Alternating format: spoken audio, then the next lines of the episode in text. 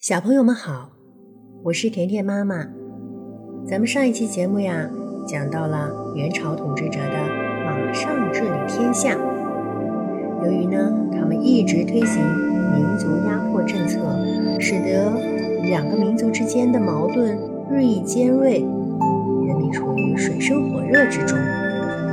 那么到了一三四四年的时候呢，黄河南北大饥荒，第二年瘟疫爆发，民之死者过半，不少地方甚至出现了人吃人的惨状。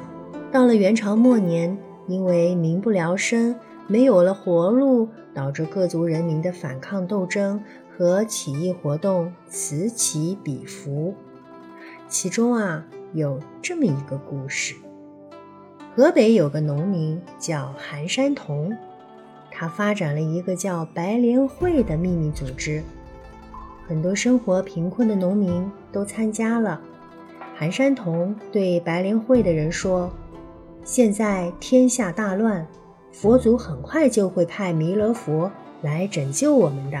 这句话慢慢传开来，生活艰苦的百姓们都盼着这一天的到来。正在这时候，黄河突然决堤了，又碰上多雨季节，洪水泛滥，百姓受灾严重。为了治理洪水，朝廷抓了许多农民去修筑河道。这些被强行抓来修筑河道的农民，整天在烈日下、风雨里干活，没日没夜。大家每天干着繁重的体力活，却连饭也吃不饱，到处都是抱怨的声音。韩山童认为这是个造反的好时机，于是他先吩咐几百个白莲会的成员加入修筑河道的工程。还让大家在工地上传播一支民谣：“十人一只眼，挑动黄河天下反。”大家都不懂这支民谣的意思，但是听到“天下反”三个字，就觉得幸福的日子要来到啦。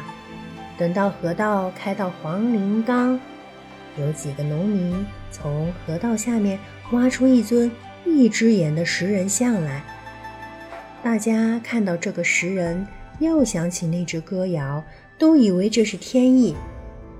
造反的日子就要来到了。他们不知道的是，这个石人啊，是韩山童事先派人偷偷埋在那里的。韩山童趁机发表了一段鼓舞人心的演说，百姓们的心被鼓动起来了，大家纷纷推举韩山童做首领。尊称他为明王，而且还定好了日子，决定在颍州颍上起义。颍上就是在现在的安徽省境内。不幸的是，有人提前走漏了消息，官府抓住了韩山童，而他的妻子和儿子在大家的帮助下逃走了。韩山童的同党刘福通。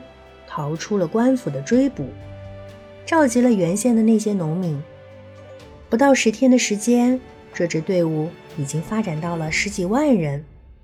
因为起义军的头上都裹着一条红巾，所以当时的百姓都叫他们“红巾军”。元朝派出了很多士兵去镇压红巾军，结果都被打得抱头逃跑。过了一个月。所向无敌的红巾军又攻下了很多城池。后来，刘福通把韩山童的儿子韩林儿接到亳州，正式称帝，国号宋，大家都称他为小宁王。好啦，小朋友们，这就是今天的历史小故事——十人一只眼。小朋友们，我是甜甜妈妈，再见。